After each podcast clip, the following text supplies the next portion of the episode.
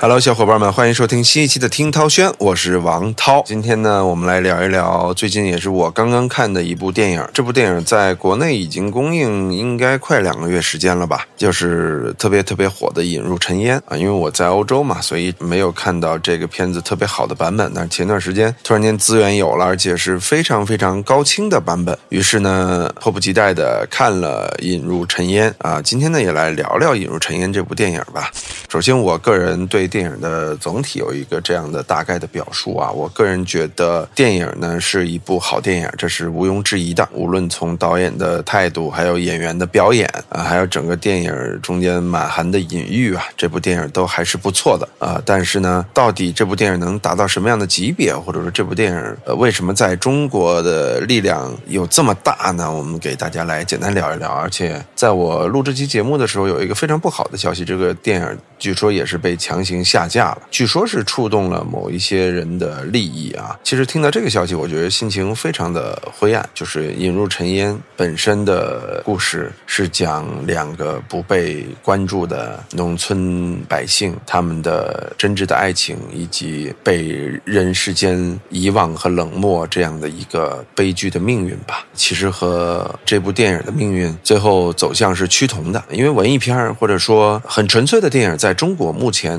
的的命运就是非常悲惨的，可以用这个词吧，就是非常悲惨的。其实中国电影市场容纳不了文艺电影，更容纳不了纯粹的电影，这是跟很多原因有关的。咱们不能深说，如果深说了，这期节目可能又播不了了。所以说，《引入尘烟》本身用最好的方式告诉了什么叫做《引入尘烟》。这部电影很有可能未来在中国的官方啊。啊，甚至说很多评奖的选择上，最后都会引入尘烟。就像当年英雄张艺谋用英雄解释了什么叫做电影行业的英雄。其实英雄是张艺谋告别这个文艺片的一个很标志性的电影啊。其实李连杰中间那个角色自己就有一点点隐喻张艺谋这样一个勇于向这个商业电影挑战的这样的一个决心。但是最后呢，被万箭穿心的李连杰，其实也就意味着彻底被商业打败了的张艺谋，其实是一个道理。英雄电影本身也是一个英雄，英雄电影里边主角的悲剧，最后也是张艺谋的悲剧，也是中国文艺电影的悲剧。其实当年还是勇于挑战，到今年呢，就正式引入尘烟了。所以我个人觉得，《引入尘烟》这部剧呢，有。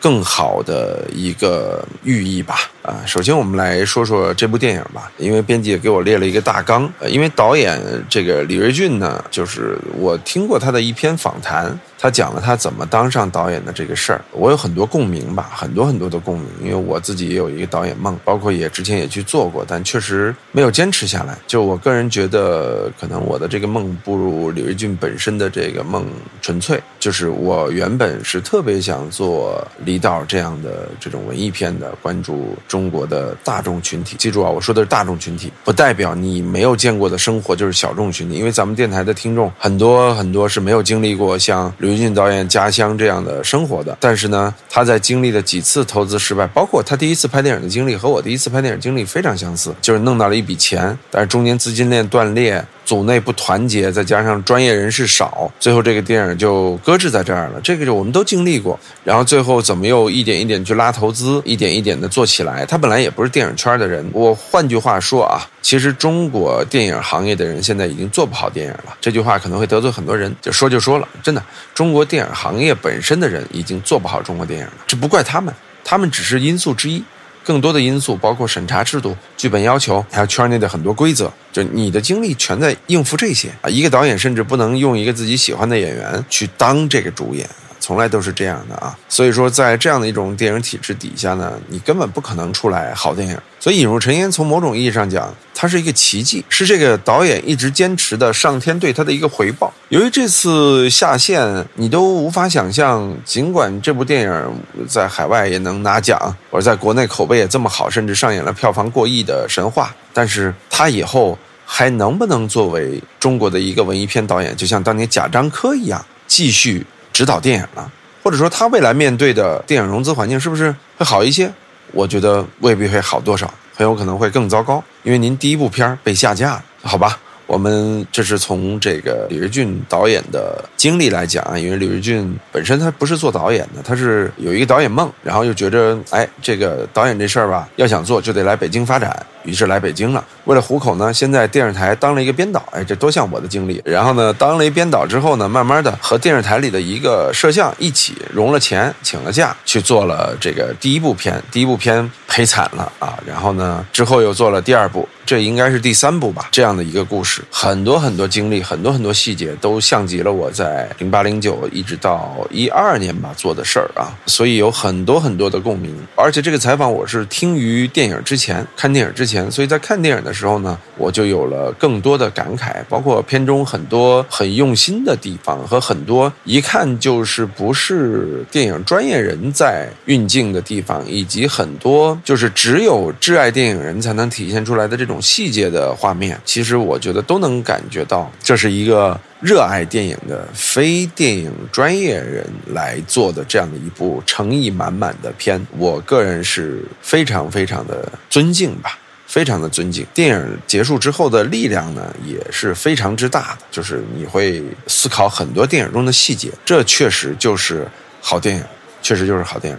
啊，另外我们再说说影片的主演吧。首先说说武仁林，武仁林，我觉着肯定是一个本色演出，或者说再次告诉我们什么是表演，就是最好的表演就是生活本身。有时候我们说没有人能演过本人呢，这部戏就再一次证明了没有人能演过本人。我记得上一次看类似感慨的时候是贾樟柯的《二十四城记》那个戏里边，其实吕丽萍老师在里边是也演了一角色，好像还是主角，他们都要接受采访，面对镜头。丽萍老师已经用尽了自己的技巧，极度的放松了。但说实话，最后还是没有演过那些纯素人。其实那个片儿给我启示也挺大的，就是你即便是影后级的表演，你也演不过这些纯素人。所以你看，武仁林在这部戏里的表演是非常游刃有余的。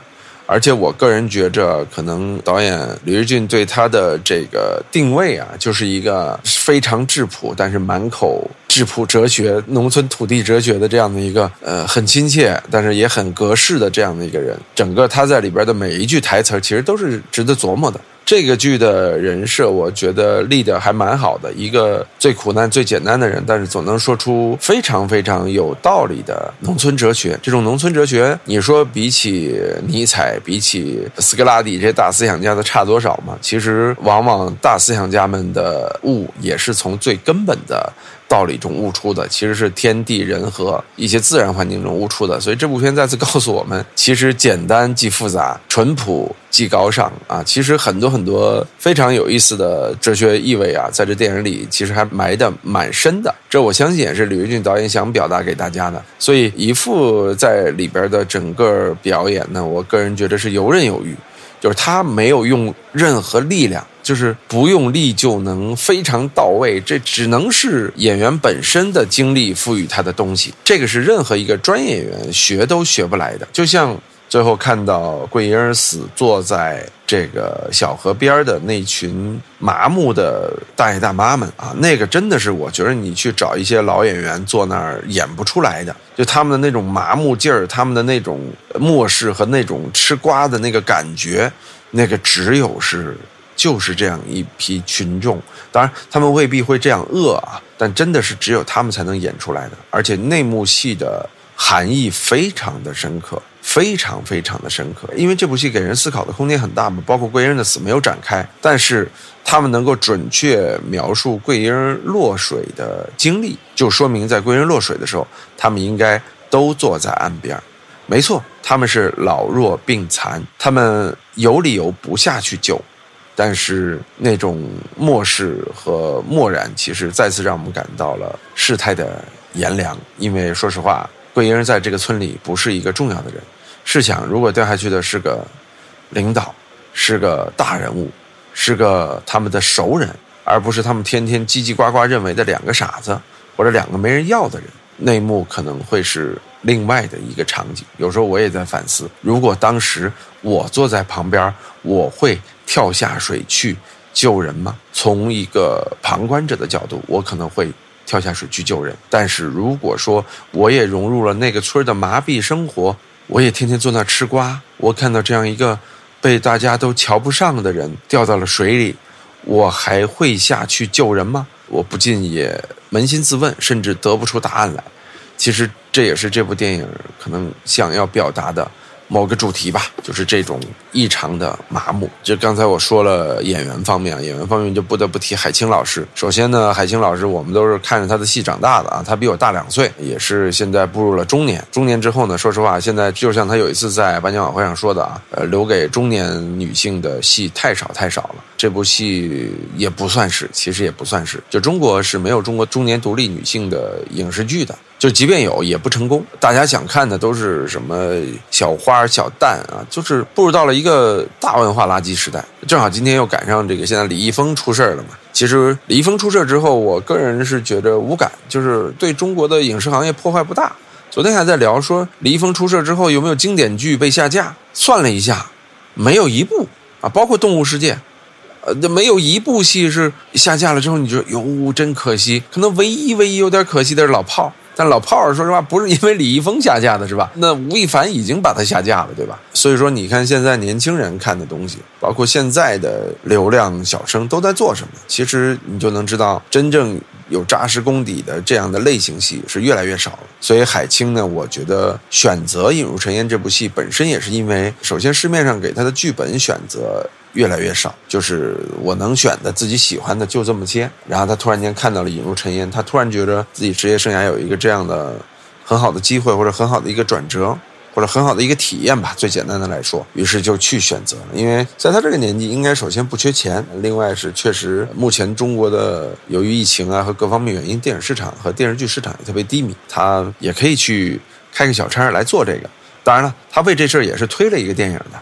啊，拍了好像八个月到一年多的时间吧，来做这部电影。所以我个人觉得，海清首先对这部电影的态度是非常好的。但是呢，我想说的是，这部戏里他一直在收着，就是这部戏的表演方式和他平时的表演方式完全是相反的。甚至说他在学院里学的，他在这个之前积累的所有经验，对他是只有害处没有帮助的。因为这部戏不需要表演，需要本真，所以他已经是非常非常非常努力的在往本真做了。但你说能达到多少分呢？我说满分一百分，海清老师可能也顶多做到了七十到七十五分吧。这确实很难啊！我个人觉得他想突破八十都是奇迹啊。就即便是达到七十五分，这都是一个非常优秀的表演了。就是它里边还是有表演痕迹，尽管只剩一点点了，但没有办法。一方面是因为你是海清，另外一方面是因为你之前带了那么多的枷锁，你想一下子用八个月时间抛下，已经是非常非常努力了。但说实话，演员啊，真的是有的时候想做到百分之百的统一是极难极难的。啊，尤其是这个物欲横流的时代吧，因为可以说海清个人的经历和这个桂英的经历没有任何重叠，你完全是在塑造另外一个角色，你不像当年的教父马龙白兰度，就他的经历多多少少还是和教父本身有一点点共通的地方吧，再加上他自己的那个琢磨、那个研究啊，所以他最后塑造了一个非常。好的角色，我为什么提到这个角色呢？因为海清在塑造桂英这角色的时候，和马龙白兰度塑造教父这个角色的时候，做了同样一件事，就是往这个嘴里含棉花，为了让自己显得有点兜齿嘛。这是一个同样的，但两部电影的地位是不可相比啊。就是教父永远是影史最伟大的电影之一啊，两部电影是没法比的。啊，但是呢，你从这个马龙白兰度和角色的贴合，以及海清和角色的贴合这种比较上，我个人觉得从度上来说，马龙白兰度那个似乎更成功一些。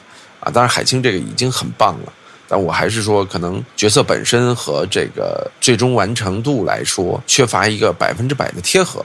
啊，所以我觉得这个是一个问题。这个我们说了，伍仁林和海清，呃，其实影片中有很多隐喻，关于伍仁林到底死没死啊？影片最后一句话又是什么意思？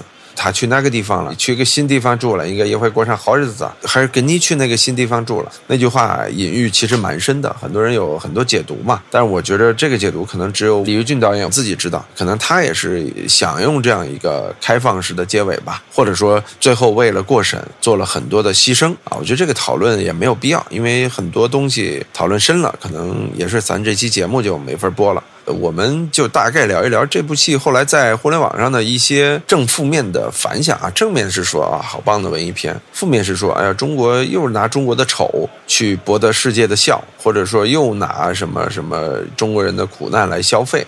还有人说这不是真实的中国农村。我个人是非常反感这些负面评价的。你可以负面评价演员的表演或者电影的镜头，就评价电影本身。但是电影它可以去展示大富大贵，它也有道理去展示平凡、普通、困难和贫穷。我觉得这是没有错的。甚至说呢，我个人觉得现在在中国，恰恰我们看的影视剧当中都是啊，高富帅、白富美、高高的这个大楼，然后是那样吗？你们的生活是那样吗？可能展示的并不是中国人的生活，其实不是，反而是当你见到你没有见过的中国可能九亿、十亿农民的生活的时候，你会觉得，哎呦，这不是我们这儿的生活。说实话，即便是农村的生活，A 农村、B 农村也有很大的区别。我们为什么不能包容在影视剧中看到这些？另外啊，还有一点啊，就是所有这么说的人，您都带着一个阶级和财富的眼光去看待别人。刘铁和桂英在这里的感情，其实我认为是超越了他本身的阶级定位和这个财富定位的。就是你不觉得他们的感情非常纯粹？这段感情无论是放在一对年轻人，还是放在一对富商之间，它其实都是成立的嘛。你可以跳脱出他的这份地位和阶级带来的你的不同的感受，而去单纯去审美他们的爱情。其实这个东西，我觉得如果你始终停留在他们的电影本身表现的他们的身份和他们的环境、他们的阶级来说，是不是观影者的眼光太狭隘了呢？就是我们可以看迪士尼的两只蚂蚁谈恋爱，我们为什么接受不了？在中国，两个命苦的穷人走到了一起，他们产生了真爱，最后共赴黄泉，化茧成蝶的故事呢？这不就是一个新时代的梁祝吗？我们为什么突然间那么不宽容了呢？就是这部电影给我的感受就是，其实没有道理在市场上引起这么大的关于中国农村是不是这样的一个讨论，关于是不是展现中国人丑的一个讨论。另外，你觉得主角本身是在展现中国人的丑吗？恰恰我觉得他们在展现人类最美好的一面。另外，我还想问的是，影片中展现出的那些配角透露出来的冷漠，你觉得虚假吗？你觉得在公交车上一个人被欺负之后，旁边坐着的人看着的人，在街上一个人被打之后，旁边坐视不理的人，在唐山烧烤店的那些被欺负的人和旁边冷漠的群众，你觉着影片中表现的这个世界假吗？只不过是不同地方、不同时空、不同时间，对不对？只是这样的一个区别，所以我觉得，其实这部影片中体现的很多东西，我认为不但不假，其实还蛮真实。另外，这部影片其实已经是一部非常淡的影片了，它没有立场，没有表达什么绝对的尖锐的态度，它是一部非常非常淡的影片，所有东西都是点到为止，甚至没点到都已经止了，因为他为了过审，他为了表达很多他想表达的东西，但又为了能够被大家看见。其实我觉得这是一个特定时代的特定影片，它中间有很多很多值得我们去玩味的地方，所以这部电影真的不该引起。中国农村是不是这样？或者不该引起拿中国人的丑去博世界的笑这样的一些观点？我个人觉得，凡是去这样想的人，其实都挺龌龊的，或者说都挺幼稚的。就是您还在揣着一个天朝上国的这个梦，认为啊，我们就是最好的，我们应该把最好的拿去。我觉得这个是没有必要的。啊，我们不消费自己的苦难，但是我们也不能漠视自己的苦难。真的，在当下这样一个欣欣向荣、一心向好的日子里，我们更应该去关注那些弱势群体，我们也更应该去发现人世间最本真的东西。其实，这也是引入尘烟这部戏里。想给我们思考和启示的，其实这部片本身导演没有那么大的企图心。导演其实我认为他就是想做好一部电影，就是想被更多人看到。我觉得所有的隐喻是来自于影片本身的力量和这个故事本身的力量。我相信是这样的。导演一定没有想在设计这个剧本的时候就想去批判什么，就想去证明什么。我恰恰觉得，如果那样的话，目的性就太强了。我恰恰认为这是一部没有太强目的性的影片，没有太多功利性的影片。从这点来说就够了。尽管导演就在功利上有的时候还略显稚嫩，首先画面很美啊，就是再次证明了中国农村的空气真的是好啊，画面很美。另外，这个构图有很多很有想法的地方，包括他模仿了像比如说都灵之马，当然这影片中是有头驴子啊，就是每天驴车走驴车回中间的很多细节，包括用了呃拾穗者